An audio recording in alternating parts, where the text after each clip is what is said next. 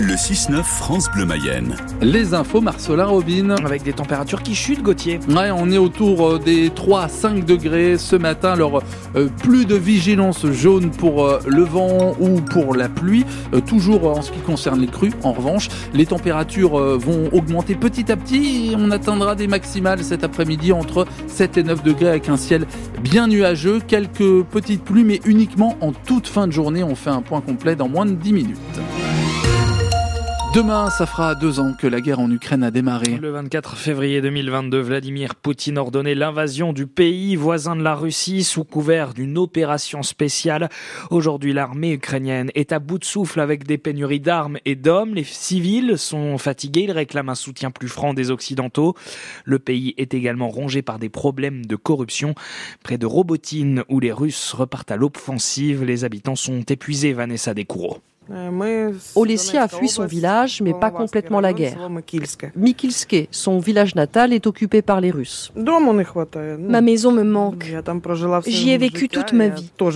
Mais ici, c'est aussi l'Ukraine. Le principal est que je sois en Ukraine, sur ma terre natale. Son mari Arthur, lui, ne fait pas dans la nostalgie, dans la colère plutôt contre le pouvoir ukrainien, incapable de mettre un frein à la corruption qui ronge le pays. On nous dit qu'on donne des milliards pour le pays. Mais où sont-ils Personne ne les a vus ici sur le front. Regardez dans quelle voiture nos gars circulent. Ils ne peuvent même pas ramener leurs frères d'armes du front, parce qu'ils n'ont rien pour le faire. Arthur n'a pas fini son coup de colère qu'une cliente de l'épicerie s'en mêle. C'est Valentina, 67 ans. Les autorités, si elles allaient sur le front, nous tous, on les suivrait, on les soutiendrait. Les garçons qui sont ici, ça fait mal de les voir quand ils reviennent du front. Ils sont à bout de force. Ils nous font pitié, ces gars. Eux, ils ne croient plus en rien. Dans ce village, même s'il reste encore quelques habitants, la plupart des maisons sont désormais habitées par des militaires. Reportage de Vanessa Descoureaux et Gilles Galinaro avec Yachar Fasilov. En Mayenne, il reste aujourd'hui 256 réfugiés ukrainiens d'après la préfecture, 174 adultes, 82 enfants. Vous pouvez découvrir sur francebleu.fr le portrait d'une mère et de ses deux fils qui vivent à Changer près de Laval et qui s'intègrent parfaitement grâce à leur gros progrès en français. Reportage dans le journal de 8 heures. On parle aussi de la guerre en Ukraine avec notre invité dans un petit quart d'heure. Pierre Paterne, le maire de Bouessé dans le sud Mayenne, un des rares élus mayennais à être allé en Ukraine. Il a noué un jumelage avec une commune ukrainienne. Le 60e salon de l'agriculture ouvrira demain porte de Versailles à Paris. Un salon sous haute tension après plusieurs semaines d'action des agriculteurs. Emmanuel Macron doit débattre avec de nombreux acteurs du monde rural demain. Le président des jeunes agriculteurs appelle à des annonces chocs du chef de l'État. On attend qu'il casse la baraque, je cite.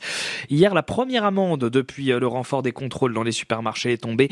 15 000 euros pour un carrefour à Angers qui vendait des produits étrangers avec des étiquettes Origine France. Un accident impressionnant hier, juste avant midi, près du restaurant La Marmite à Martigny-sur-Mayenne. Un choc frontal entre deux camions sur la nationale 162. Un des deux chauffeurs a été légèrement blessé. Les gendarmes ont dû mettre en place une circulation alternée pendant plusieurs heures. Le vent et la pluie ont entraîné quelques dégâts en Mayenne hier, des arbres et des branches tombés sur des routes. Pour ne pas prendre de risques, la ville de Château-Gontier sur Mayenne a décidé de fermer au public les parcs de Loisilière, de l'espace Jacques Brel et le jardin du bout du monde jusqu'à lundi 8 heures. Le fossé est-il en train de se creuser entre les supporters du Stade Lavallois et la direction du club? La semaine dernière, le président Laurent Léry a prononcé trois interdictions commerciales de stade. L'une d'elles, qui concernait un mineur, a été levée. Les ultras du Laval Crew comptent boycotter les matchs à domicile jusqu'à la levée de ces ICS. L'ambiance en a donc pris un coup à Le Basser le week-end dernier lors du match contre Ajaccio. Pour Philippe, un supporter qui n'appartient à aucun groupe, il ne faudrait pas que le divorce soit consommé entre le public et le club. On sent depuis quelques jours euh, que les, supporters sont un peu perplexes sur euh, l'ambiance qui s'est dégradée un petit peu ces derniers temps. Alors, les joueurs ont pensé que c'était pour le résultat et qu'on en voulait euh, à l'équipe, mais pas du tout. Je pense qu'il y, y, a eu à un moment donné une incompréhension sur peut-être le COP qui, certains, est un peu bouillant par moment, mais on a besoin du COP pour entraîner le, le, reste des tribunes et le reste du stade. Et actuellement, c'est vrai que les résultats faiblissent, mais ça, les supporters ne doivent pas en tenir compte ou au contraire doivent rester supporters pendant cette période. Les joueurs doivent le savoir. Le problème, c'est qu'il faudrait que tous on soit groupés entre joueurs, résidents, staff, dirigeants et supporters pour arriver à passer cette, euh, cette période euh, qui semble un petit peu compliquée actuellement. Et le dernier match à domicile était très triste parce qu'il n'y a pas d'ambiance, pas de drapeau.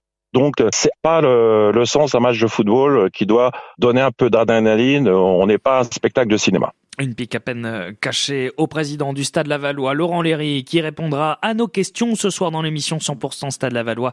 Ce sera juste après le journal de 18h. Par ailleurs, dans le dossier des interdictions commerciales de stade, selon les informations de France Bleu Mayenne, les deux supporters concernés par ces ICS seront reçus par la direction du club en début de semaine prochaine pour échanger.